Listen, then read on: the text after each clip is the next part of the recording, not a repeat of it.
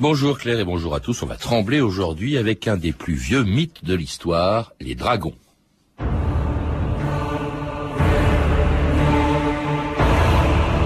De sa gueule jaillissent des flammes. Il s'en échappe des étincelles de feu et ses naseaux crachent de la fumée comme d'une chaudière bouillante. La Bible, le livre de Job.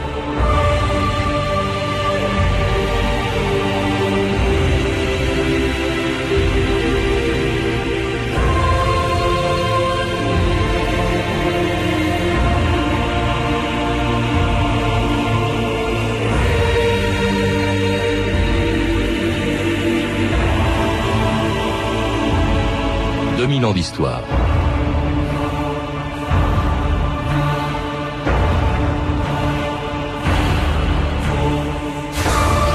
Présents dans les mythologies de toutes les civilisations de l'histoire, depuis leur apparition en Chine il y a 6000 ans, les dragons n'ont jamais cessé de peupler nos cauchemars. Tantôt bénéfiques comme en Asie, où ils symbolisent la fertilité, la prospérité et la sagesse, tantôt diaboliques comme en Occident, où ils incarnaient le mal absolu, les dragons ont pris tous les noms et les formes que pouvait leur donner notre imagination.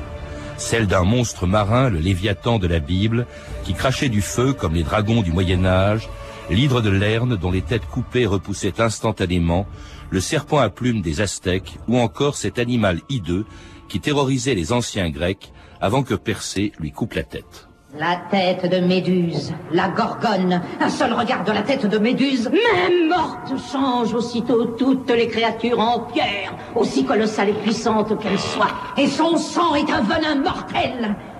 Cherche Méduse. Elle est sur l'île, l'île de la mort, se trouve à la limite extrême des enfers. N'oublie pas, un seul regard de Méduse suffit.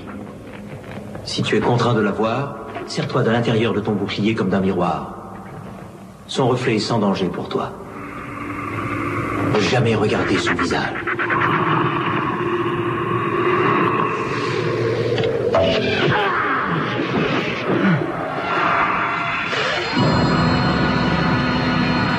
Jean-Marie Privat, bonjour.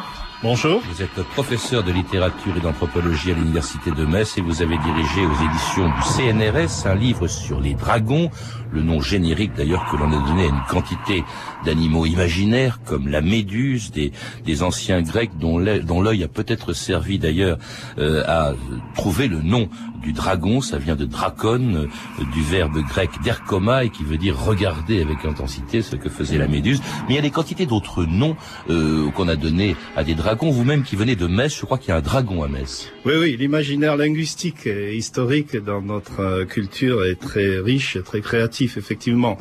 À Metz, le serpent de, de Saint-Clément a partir disons du 14e, 15e siècle, c'est appelé le Grauli. Mhm. On dit qu'il vient d'un vieil allemand Graulich, qui veut dire inquiétant, effrayant.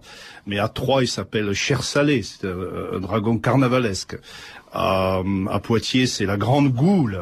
Également la grande gueule en quelque sorte. Et puis évidemment le plus connu en Europe et en France, c'est la fameuse Tarasque de, de Tarascon. Alors de quand date, de quand apparaissent les dragons? On dit que c'est en Chine. Alors il y, a deux problèmes. Il y a un problème historique et un problème géographique qui se recoupent en fait. Euh, le problème géographie, en termes de géographie culturelle, euh, je ne suis pas pour dire, je pense que c'est un mythe, mais au mauvais sens du terme, de, de, dire que les dragons sont universels en termes de distribution sur les continents. Avant euh, l'arrivée des Européens, de la culture européenne en Afrique, en Asie ou en Océanie, il n'est pas prouvé, loin de là, que des dragons, au sens de, des êtres fabuleux hybrides, aient existé dans les cultures africaines ou amérindiennes ou, océaniennes. Bon. Euh, en termes historiques, cette fois, il semble que euh, les dragons appartiennent au grand arc indo-européen et euro-asiatique. Et semble-t-il, les preuves archéologiques les plus anciennes euh, nous font remonter autour de, effectivement, vous l'avez dit à juste titre, 6000 ou 7000 ans euh, avant Jésus-Christ dans notre calendrier en Chine ancienne. Hmm. Alors ces, ces dragons sont, sont très anciens, ils nous font peur depuis longtemps, ils apparaissent un peu plus tard dans la mythologie grecque, on a cité la méduse, il y a eu aussi l'hydre de Lerne aux têtes de serpent et au corps de chien. C'est vrai que ils ont un point commun parce qu'ils ont des noms différents, des formes différentes, mais dans ce sont la plupart du temps des êtres hybrides, Jean-Marie Privat. Oui. Fondamentalement hybrides. C'est un peu leur définition, euh, la définition scientifique qu'on pourrait donner de ces êtres, euh, bien qu'ils soient imaginaires, euh, je, je, vous l'accorde. ce qui est intéressant en fait, à, à mon avis, c'est les différentes valeurs historiques et culturelle que les dragons ont pu euh, représenter. Dans la Chine ancienne, euh, semble-t-il, euh, les dragons avaient une valeur mythique, ce qu'on pourrait appeler les, les dragons mythiques, c'est-à-dire qu'ils étaient euh, à la fois euh, dangereux et très précieux.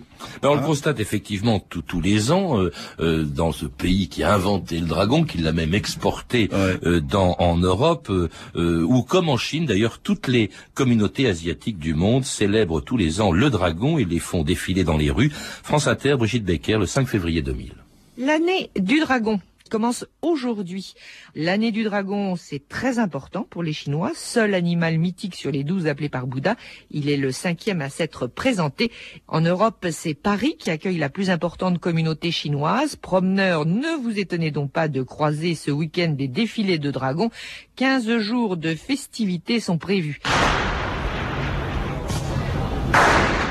Il y a toutes sortes de pétales. Non, c'est un petit pétale qui fait petit bruit? Mais il y a aussi petit euh, feu artifice. Vous savez, s'appelle le dragon volant. Alors il y a les petits euh, bâtons euh, qui fait petites étoiles, tout ça. Ça vole, voyez. Les femmes aiment bien faire des enfants pour l'année du dragon. Hein. Vous savez, moi, mon fils aîné est un dragon. Alors, les Chinois me disent, ah, vous avez de la chance. Vous savez, à Hong Kong, tout le monde essayait d'avoir une, euh, un fils de cette année-là. Vous voyez, il vu avoir un fils de dragon.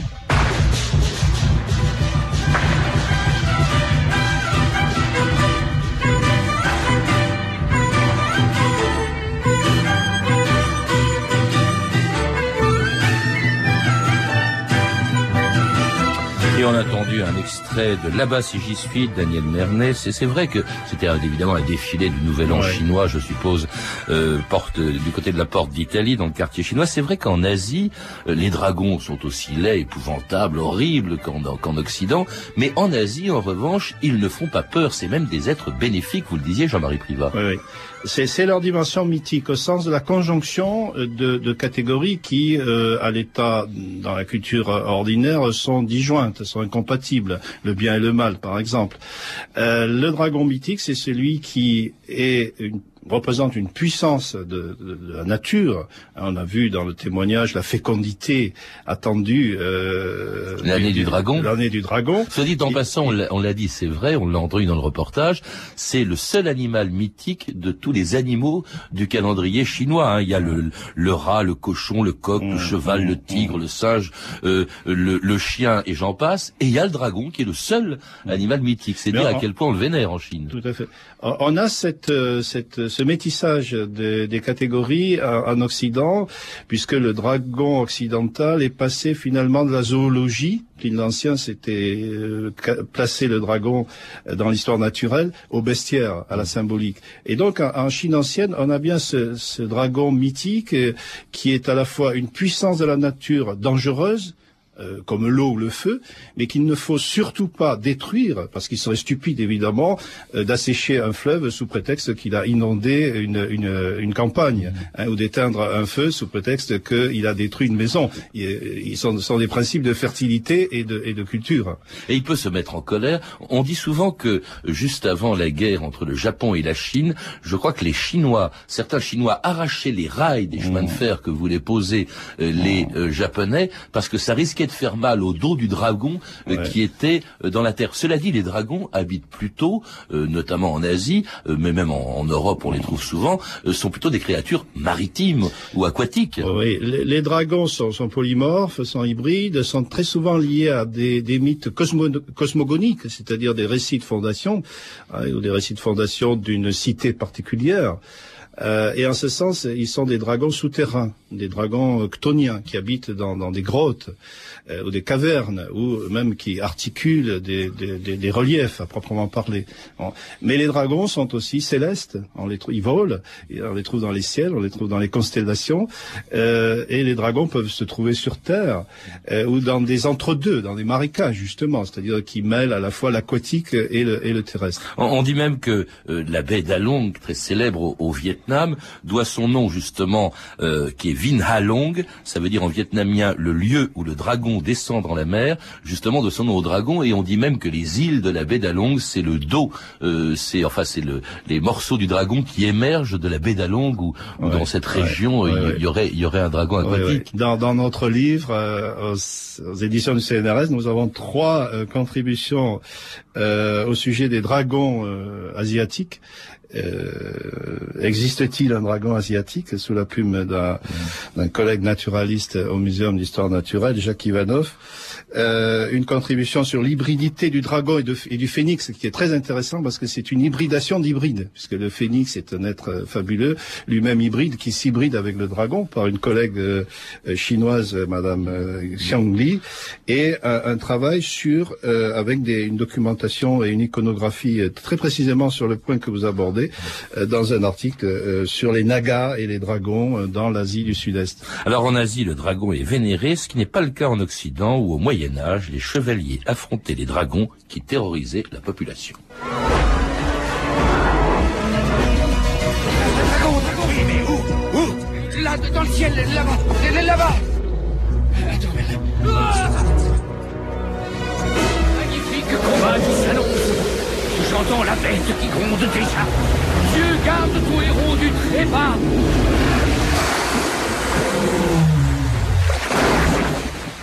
Magnifique Un héroïsme digne des jours du roi Arthur et de sa table ronde Je n'avais jamais admiré tant d'adresse Le code du très grand Camelot à son champion Je ne saurais égaler Camelot. Mais il y a un dragon de moins sur Terre.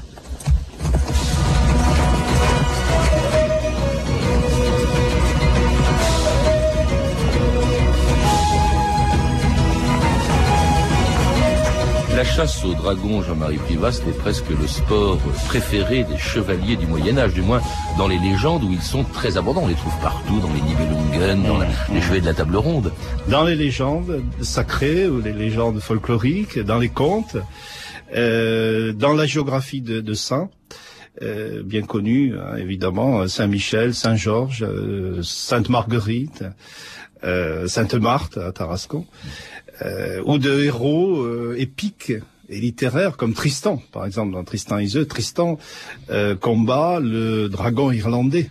Il lui coupe la, il coupe la langue, mais il laisse le malheureux, il laisse la tête, et puis un, un, un traître, un imposteur va se saisir de la tête du dragon, il va se faire passer pour le soroctone, c'est le mot savant pour dire tueur de dragon. Au fond, c'est la reconstitution du mythe de Persée, hein, Ouais, euh, ouais, coupant, ouais. coupant la tête de, de Méduse. Il y a aussi évidemment, euh, il y a Lancelot, bah, il y a chevalier de la table ronde. Il y a, il y a également Siegfried euh, contre le dragon Fafnir, je les appeler comme ça, dont le sang avait des vertus particulières dans les Nibelungen, parce que le sang du dragon Fafnir protégeait Siegfried, sauf que manque de peau. Il y a une feuille qui s'est mise euh, sur une partie de son corps, et c'est par là qu'il a été euh, euh, tué. Cela dit, si les saints, euh, si les chevaliers, si les proches chevaliers s'attaquent au dragon, c'est parce que ce sont des êtres maléfiques. Là, on n'est plus voilà, en Asie. voilà, on n'est plus dans le dragon mythique, on est dans le dragon que j'appellerais dogmatique ou ecclésiastique. Euh, Jacques Le Goff a écrit euh, euh, jadis un très bel article sur le dragon de Paris, parce que Paris a son dragon, on ne le sait plus, mais euh, combattu victorieusement par Saint Marcel. hein.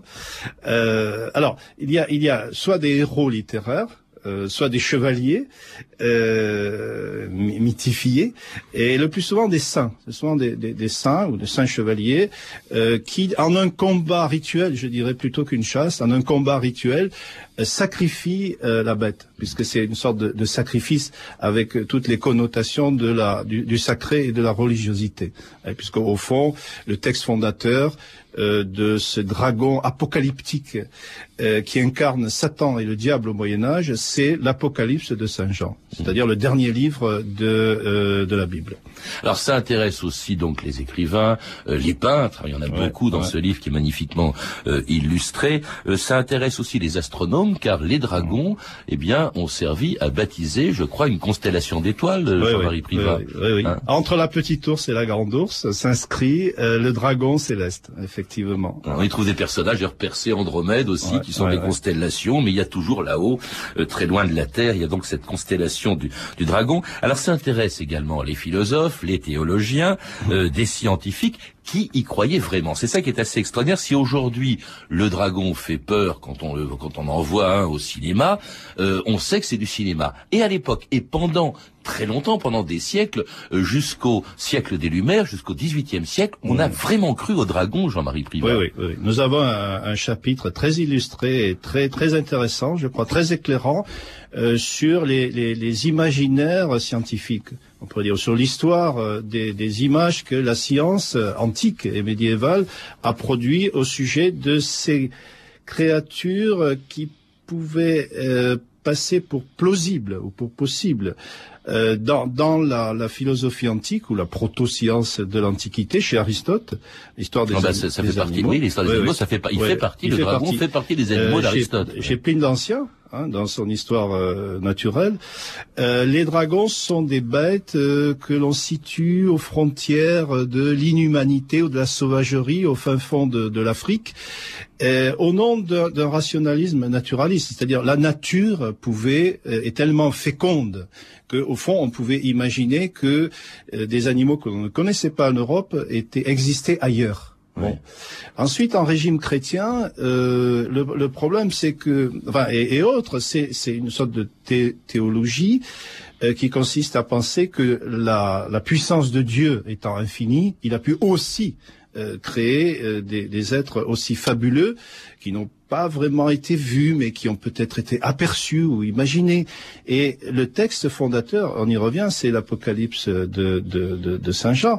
Et, et donc, en régime chrétien, c'est assez difficile de dire que les dragons n'existent pas parce que ce serait démentir la lettre, j'entends bien, la lettre évidemment, la lecture littérale euh, de, de la Bible. Mais alors peut-être aussi, vous, vous venez de faire allusion euh, à, à l'instant, Jean-Marie Privat. euh, il faut comprendre, il faut imaginer ces gens euh, qui, au Moyen Âge et jusqu'à la Renaissance, puisque euh, c'est uniquement au XVIIIe siècle qu'on commence à douter de l'existence des dragons. Il faut comprendre aussi, on peut les imaginer en train de découvrir, car on en a découvert Ouais, ouais. bien avant le XVIIIe siècle, un fossile de dinosaure, d'animal préhistorique. Forcément pour eux. C'était bon, c'est de là peut-être qu'est partie la, myth- la mythologie du dragon. Oui, Ben, cet argument appartient à mon avis à la mythologie des, des scientifiques euh, positivistes ou scientistes, parce que j'imagine assez mal qu'on puisse, à partir de traces euh, d'ossements éparpillés et incomplets d'animaux euh, découverts de façon très aléatoire, euh, inventer une forme aussi complexe que celle du, du, du dragon. Bon, euh, au sens où les dragons ont existé dans l'imaginaire des cultures avant qu'on ne découvre des Oui, mais on devait se dire, mais qu'est-ce que c'est que cet animal Et comme on savait pas ce que c'était, Mais bah, a- c'était un animal qui pouvait peut-être encore exister. D'ailleurs, il y a aussi des animaux que l'on découvre pour la première fois. J'imagine que euh, en arrivant dans les îles de la Sonde et en voyant un varan qu'on a d'ailleurs appelé le varan de Komodo, eh bien le dragon de Komodo, Le pardon, de Komodo, eh ben on, on s'est dit, ben voilà, notre dragon, il existe, la preuve. Et c'est cet animal euh, qui Voilà. est assez impressionnant et qu'on trouve uniquement dans, dans ces îles de la Sonde. Oui, oui. Euh, le, le, le crocodile aussi. euh, il y a beaucoup d'ailleurs. les- les- L'imagerie que vous montrez dans votre livre du dragon, euh, le dragon ressemble à bien des égards aussi souvent à un crocodile, un alligator. Et ils ont dû évidemment surprendre les premiers. À- Allez voir d'ailleurs. C'est curieux parce que dans l'encyclopédie au XVIIIe siècle, euh, je crois que c'est Diderot qui écrivait, je pense qu'on a donné indistinctement le nom de dragon aux animaux monstrueux du genre des serpents, des lézards, des crocodiles, qui ont paru extraordinaires par leur grandeur et par leur figure. Autrement dit, ce que fait Diderot, ce que fait l'encyclopédie, et là nous sommes au XVIIIe siècle, c'est qu'il met en doute pour la première fois l'existence, la réalité des dragons, Jean-Marie Privat. Oui. Puisque jusqu'au XVIe, XVIIe siècle, dans les, les, les conceptions scientifiques qui dominante, euh, je, débarrassée, si je puis dire, ou déconnectée euh, des, euh, des dogmes religieux, il y avait l'idée de la génération spontanée. On a un article très très passionnant, intéressant et clair de Michel Murger, intitulé Dragon de la science et science du dragon, qui explique que la théorie de la génération spontanée pouvait produire comme conséquence des dragons, au sens où les aigles ou les rapaces dans les montagnes euh, étaient censés, réputés, ce, doit être vrai d'ailleurs, euh, déposer dans, les, dans leur nid euh, des cadavres euh, d'animaux d'animaux totalement diversifiés. Et cette pourriture, par génération spontanée, selon des conditions climatiques euh, privilégiées, pouvait produire des, des, des, êtres monstrueux, des êtres hybrides, par génération spontanée. Alors lorsque cette théorie de la génération spontanée décline, que le rationalisme scientifique du XVIIIe et du XIXe siècle, surtout avec Georges Cuvier, au fond c'est Cuvier en 1800, qui commence à euh, approcher de façon descriptive, euh, scientifique et comparative l'anatomie euh, des, animaux et, donc effectivement montre que euh, le dragon n'existe pas au sens anatomique mm. que nous connaissons aujourd'hui. Il y a Cuvier, il y a Buffon, il y a Daubenton qui disait l'amour du merveilleux paraît avoir tenu lieu de connaissance. Alors il y en a un aussi qui est très important, c'est celui qui va donner leur nom aux dinosaures, qui est l'anglais Richard Owen, qui va les appeler non pas des dragons, parce qu'on disait après tout ça pouvait être des, des monstres euh, qui étaient des dragons, et qui les appelle dinosaures de Dinos, qui veut dire terrible, et Soros, qui veut dire lézard. Et alors les dragons euh, disparaissent, comme à la fin de ce film, Cœur de dragon de Rob Cohen, où dans sa version française, Philippe Noiret prête sa voix à un gentil dragon tué par un chevalier. Il y a longtemps, quand les hommes n'étaient que des princes et les dragons de vieux rois, le plus sage des nôtres se prit d'affection pour vous.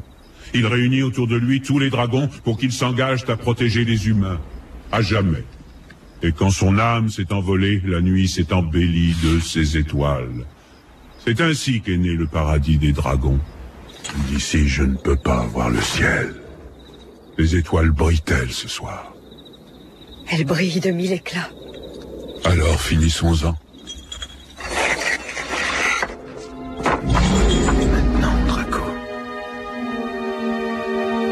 Sans vous, les dragons, que deviendrons-nous? Vers qui nous tournerons-nous? Vers les étoiles, Barbe. Vers les étoiles.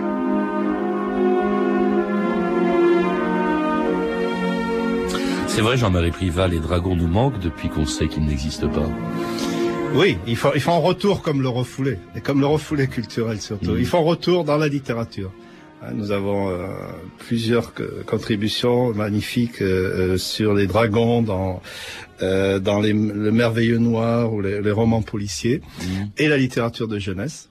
Hein, parce que euh, effectivement la culture enfantine se repaît, si j'ose dire, de la chair du, dragon. C'est des gentils dragons là. Hein, Ce sont des gentils dragons, oui, oui, des, dragons qui que l'on ne détruit pas. C'est des doudous. ce sont des doudous. Hein, ce sont des... On passe de l'animal sacré au, au, au, sacré animal, enfin la, la bête. Ça prouve qu'ils correspondaient, qu'ils correspondent encore peut-être à un besoin, Jean-Marie Privat, lequel? Alors il y a le besoin des artistes parce que c'est quand même euh, le dragon est une forme de, enfin la, figure du dragon est liée au baroque, à l'esthétique grotesque, comme disait euh, Victor Hugo euh, au, XIXe siècle, au jeu avec le, le, primitif, l'archaïque, l'animal.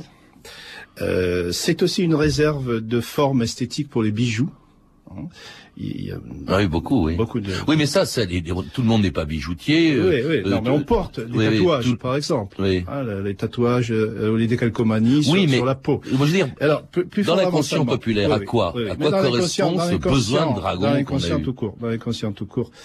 Euh, le dragon, c'est un corps imaginaire. Et donc c'est l'imaginaire d'un corps hybride, en fait, qui, travaille, qui retentit, puisque vous parlez de l'inconscient, qui retentit profondément euh, dans nos euh, représentations oniriques et dans l'inconscient. Parce qu'au fond, le dragon, avec sa gueule ouverte, euh, très féminine, une espèce de, vagin denté, et sa queue phallique, représente dans l'inconscient. Très freudien, votre Euh, c'est très freudien. Oui, oui. On a une contribution de notre collègue Mhm. Bas Weber sur brider ou hybrider les dragons. Et donc, c'est le problème de l'ambiguïté ou de l'ambivalence sexuelle de chacun d'entre nous euh, en termes de euh, retentissement inconscient. Donc, quelle est notre identité, au fond? Hein C'est un goût du merveilleux aussi qui disparaît en même temps. Et c'est un retour, effectivement, après le désenchantement du monde par hyper-rationalisme, on a un réenchantement du monde par une figure qui n'est plus liée à la religion, euh, qui n'est plus liée au folklore, qui est libre, en quelque sorte, pour être universalisée et qui surtout euh, nous compense peut-être d'un corps qui serait, parce que je suis assez intéressé par le corps du dragon au fond, c'est la seule réalité qu'on a, même si elle est euh, imaginaire, dans la mesure où euh, c'est une réserve de décivilisation. Hein, de retour à l'archaïsme, au, au sens où notre civilisation nous impose un usage du corps ex- extrêmement clean, si vous voulez. C'est basic instinct. Ce qui explique qu'il, qu'il- au fond qu'il survive, hein, qu'il survive au cinéma, avec par exemple ces, ces personnages, enfin ces personnages, c'est par exemple le succès de Jurassic Park, au fond Ouais. ce sont les, les Ouais. dragons que l'on que l'on redécouvre, de Godzilla aussi. Dans la tradition populaire aussi, vous insistez beaucoup sur le maintien de la tradition de la Tarasque à Tarascon, Voilà. par Ouais, exemple. Jean-Marie Privat. Oui, oui. Et, et ils sont présents encore un peu partout en France, les, les dragons. Ils sont présents. Il y a Et même, et même euh, dans le quartier chinois, on l'a entendu. Absolument. Et même à Paris, puisque Saint Marcel euh, de Paris, qui est fondateur de, de la cité chrétienne, euh, qui est notre capitale, a tué le dragon. Il y a un article donc très important de, de Jacques Le Goff sur ce sujet. Euh, il y a une quarantaine de villes à, à, à dragon en France. Ah oui. et- et- oui, oui, euh, Rouen, euh, Poitiers, Tarascon, Mondragon, Draguignan, et puis euh, je me suis intéressé à un tout petit village de Haute-Loire qui s'appelle Saint-Privat du Dragon. C'est quand même un village à dragon. Le, Dans visa- sa- le- dans- le village de Jean-Marie Privat, c'est à cause de votre nom que vous Ah, êtes intéressé. évidemment, évidemment. Merci Jean-Marie Privat. Je rappelle que vous avez dirigé donc le livre Dragon entre science et fiction qui vient d'être publié aux éditions du CNRS, un livre collectif écrit également avec un des deux auteurs d'un livre passionnant euh, de Patrick Absalon donc et Frédéric Canard, Les dragons monstres au pays des hommes qui a été publié chez Gallimard dans la collection Découverte, les deux livres étant magnifiquement illustrés. Vous avez pu entendre des extraits des films Cœur de dragon de Rob Cohen, disponible en DVD chez Universal Pictures et Le choc des titans de Desmond Davis, disponible en DVD chez Warner. Je signale que vous pouvez dès aujourd'hui admirer des dragons en vous rendant au musée d'histoire naturelle de Paris, au Jardin des Plantes, pour voir l'exposition Dragons entre science et fiction qui se tiendra jusqu'au 6 novembre prochain et qui est à l'origine de cette émission sur les dragons. Pour jouer avec nous aujourd'hui et tenter de gagner la collection complète en 20 volumes de l'encyclopédie universelle, voici la question du jour. Quel personnage du Moyen Âge ne combattit pas le dragon? Lancelot, Robin des Bois ou Tristan, je répète, Lancelot, Robin des Bois ou Tristan, lequel de ces trois personnages n'a pas combattu le dragon pour donner votre réponse, composé de 32 30, 34 centimes la minute. C'était 2000 ans d'histoire à la technique Olivier Riotor et Jérôme Pavard, documentation Claire Tesser, Claire Destacan et Mathieu Ménossi, une réalisation de Anne Kobilac.